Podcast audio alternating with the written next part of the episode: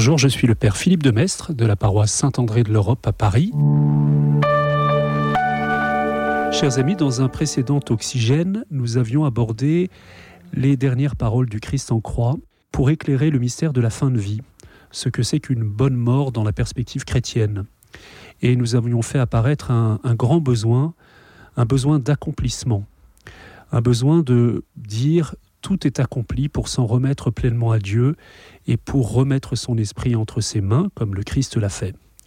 D'ailleurs, il faudrait, on pourrait dire beaucoup de choses, vous savez, des fameuses euh, expériences de mort imminente, ces expériences que le professeur Moody nous a relatées dans un livre, où une personne euh, est aux frontières de la mort et finalement euh, est retenue au seuil, comme si quelque chose n'était pas accompli, comme si elle avait encore à accomplir le programme d'amour pour lequel elle avait été mise sur Terre. C'est très intéressant de voir que nous devons aider une personne en fin de vie à dire ⁇ Tout est accompli et entre tes mains je remets mon esprit ⁇ Alors tous ceux qui accompagnent une personne en fin de vie sont là pour l'aider.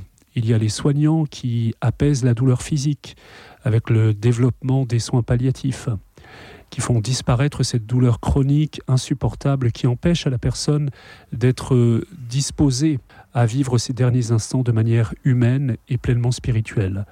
Il y a tous les accompagnements psychologiques, comment euh, atténuer les souffrances psychiques trop lourdes, et notamment le rapport euh, à des angoisses qui peuvent rejaillir à cette étape particulièrement difficile.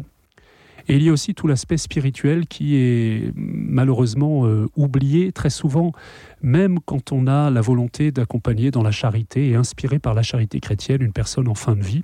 On oublie qu'elle a à remettre son esprit entre les mains de Dieu et que toute l'énergie des personnes qui accompagnent une personne en fin de vie doit être dirigée vers cette unique finalité. Entre tes mains, je remets mon esprit. Et se disposer à remettre son esprit librement, libre de tout goût d'inachevé, de tout goût de, non-réconciliation. Alors je voulais insister aujourd'hui sur l'intervention spécifique du prêtre. Malheureusement en France aujourd'hui il est rare qu'on appelle le prêtre au moment où quelqu'un euh, va mourir. On a perdu ce réflexe, on a perdu cette bonne habitude, on a peut-être peur parfois d'effrayer la personne en fin de vie, comme si lui cacher la réalité pouvait l'aider à ce moment-là de sa vie. Et pourtant, c'est merveilleux d'appeler le prêtre dans les derniers instants, même quand la personne n'est plus apparemment très consciente. Que savons-nous de ce qu'elle vit? Que savons-nous de son lien profond avec euh, ce qui l'attire déjà, c'est-à-dire le ciel, c'est-à-dire ce monde spirituel qui est euh, ce à quoi il doit se, préparer? Le prêtre a une, un apport décisif à ce moment-là, à travers deux actes que le rituel lui prescrit de poser. Le premier acte, c'est la réconciliation, le sacrement du pardon.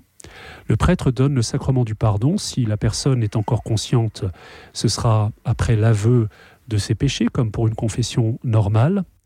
Et en même temps que l'absolution, eh bien, la personne recevra la grâce de l'indulgence plénière, c'est-à-dire que seront levées toutes les peines liées aux conséquences de ses fautes, ces peines qui lui valent normalement de faire un petit passage au purgatoire. C'est une grâce de, remise à plat complète dans laquelle euh, la personne bénéficie de tous les mérites du Christ, de la Vierge Marie et des saints. Alors on pourrait dire que c'est pas très juste, mais en réalité la justice de Dieu y trouve son compte.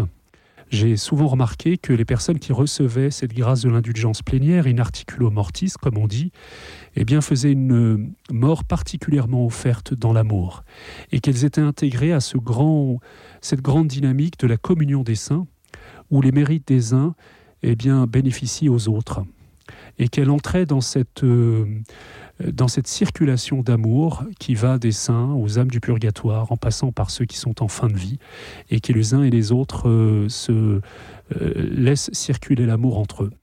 Premier acte donc, un acte de réconciliation à travers le sacrement du pardon et la grâce de l'indulgence plénière qui lui est liée.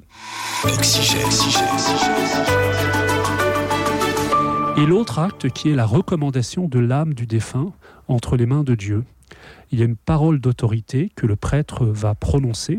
Maintenant, ô âme chrétienne, tu peux t'en aller dans la paix. accompagné de certaines prières que les gens autour du défunt peuvent dire, la prière du subvénité. C'est euh, venez maintenant les anges, les saints, venez à la rencontre de cette âme et emmenez-la auprès de vous au paradis. Ces paroles, ces prières sont d'une très très grande puissance. J'ai plus d'un témoignage de prêtres qui disent qu'au moment où ils ont dit cette parole, va, eh bien la personne a rendu l'esprit et elle est partie. L'âme est partie auprès de son Créateur. C'est donc une parole d'autorité par laquelle, d'une certaine manière, le prêtre, au nom de l'Église, dit à l'âme, Tout est accompli pour toi.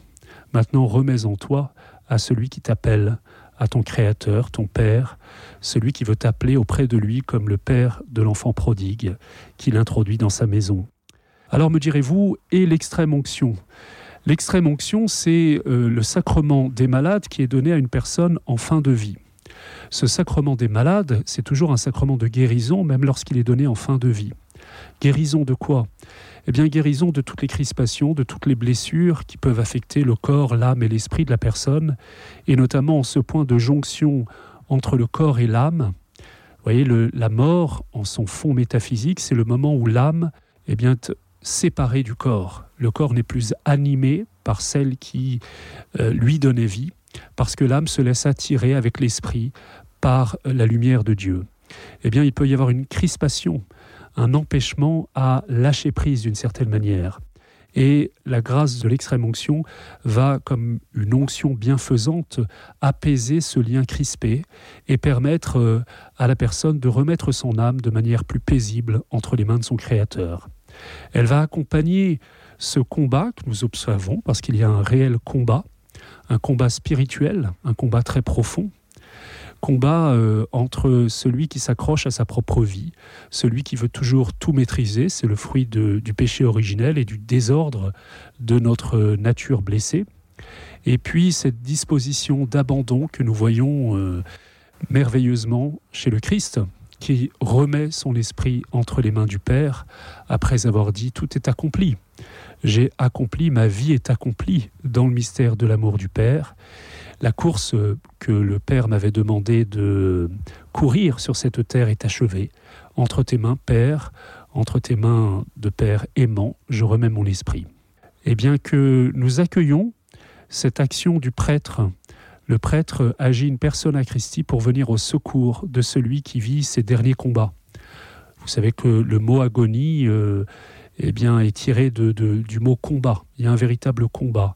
Combat entre l'amour qui veut nous entraîner avec lui et puis euh, notre ego qui résiste, qui ne veut pas céder.